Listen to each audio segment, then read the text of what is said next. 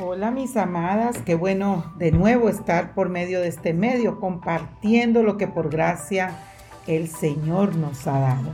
Hoy como cada miércoles, miércoles de podcast, eh, de acuerdo a los artículos que, que he podido realizar en diferentes ministerios, que lo único que queremos es glorificar el nombre del Señor.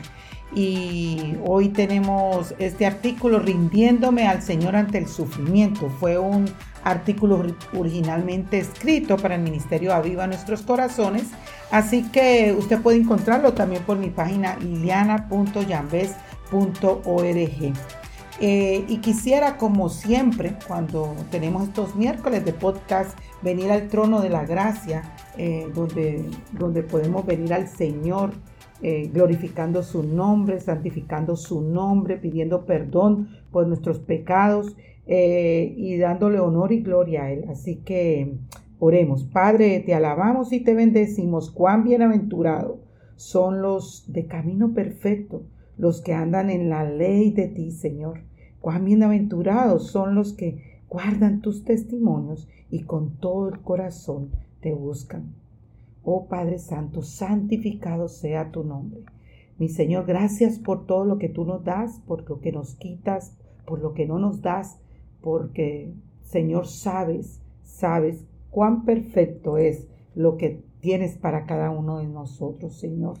Oh, te alabamos y te bendecimos, bendecimos, perdona mis faltas, perdona mis pecados, Señor. Guárdame de esos pecados ocultos que me quieran eh, controlar, Señor.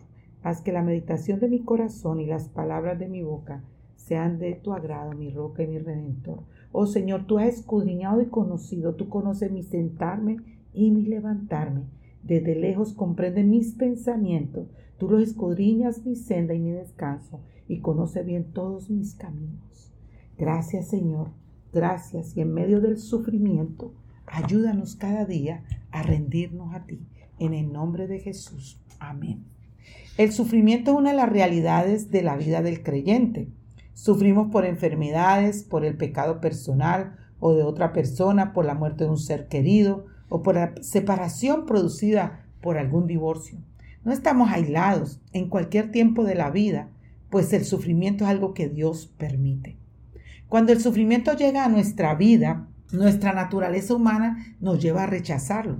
Como hijos del Señor, Generalmente no nos rendimos a Él, sino que luchamos para que ese sufrimiento desaparezca lo más pronto posible. Esta no es la respuesta correcta.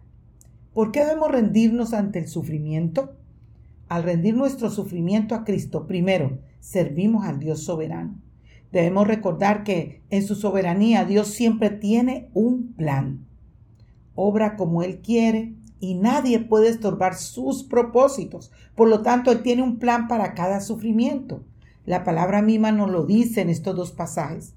Solo yo puedo predecir el futuro antes de que suceda. Todos mis planes se cumplirán porque yo hago todo lo que deseo. Isaías 46:10. Todos los hombres de la tierra no son nada comparados con Él. Él hace lo que quiere entre los ángeles del cielo y entre la gente de la tierra. Nadie puede detenerlo ni decirle, ¿por qué haces estas cosas? Daniel 4:35. En medio de sus planes, cuando permite el sufrimiento, es llevarnos más hacia la santidad y al cumplimiento de sus propósitos en nuestra vida. Pablo nos recuerda de la actitud que debemos tener, como nos lo dice Filipenses 2.5. Tenga la misma actitud que tuvo Cristo Jesús. Segundo, participamos en el sufrimiento de Cristo.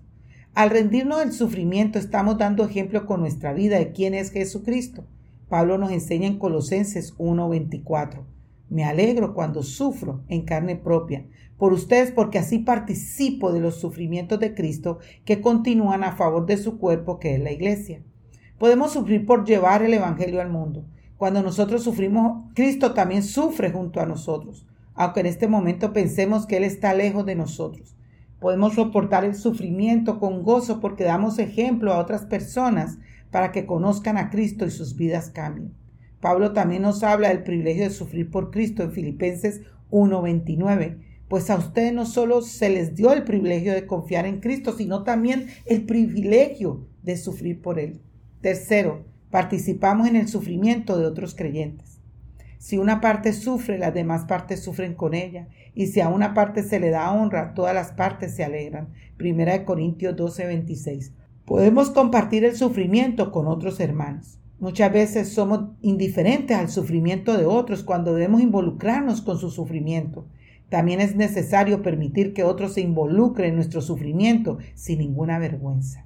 Bendito sea el Dios y Padre nuestro Señor Jesucristo, Padre de misericordia y Dios de toda consolación, el cual nos consuela en toda tribulación nuestra, para que nosotros podamos consolar a los que están en cualquier aflicción con el consuelo con que nosotros mismos somos consolados por Dios. Segunda de Corintios 1, 3, 4.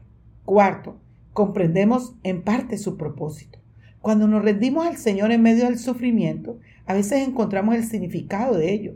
En muchas ocasiones nuestra relación con Dios se, puede convertir en una monotonía y dejarnos de mirar a Cristo.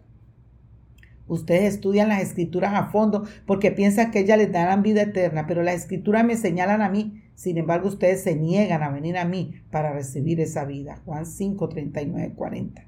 En medio del sufrimiento podemos conocer más a Cristo en una unión tierna e íntima ni en el lugar ni en el tiempo son obstáculos para esa comunión entrañable en medio de un sufrimiento. Pablo se refiere a esto en Filipenses 3:10.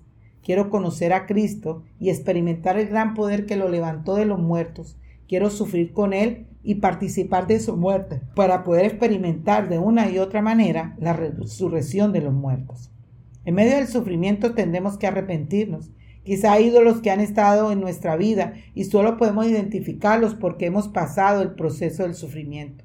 Amada hermana, si estás pasando por el sufrimiento, te animo a hacerte las siguientes preguntas. ¿He rendido este dolor al Señor? ¿He compartido mi dolor con mis hermanos en Cristo? ¿Tengo gozo en medio de mi dolor? ¿He buscado algún significado por el sufrimiento que estoy pasando? Recuerda la palabra de Pablo en 2 Corintios 11, después de haberles hablado de su sufrimiento en los versículos 24 y 28. Pablo concluye, con el versículo 30. Si debo jactarme, eh, preferiría jactarme de las cosas que muestran lo débil que soy. Dios se glorifica en medio de nuestro sufrimiento. 2 Corintios 11, 30. Bueno, mis amadas, espero que haya sido de gran bendición para ustedes estar compartiendo este artículo de rindiéndome al Señor ante el sufrimiento. Quizás está en el sufrimiento, quizás has pasado por el sufrimiento, quizás ya viene el sufrimiento.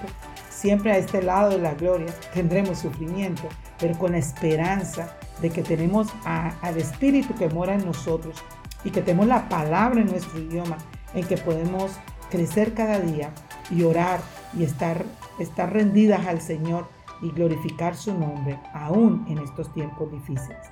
Que Dios le bendiga.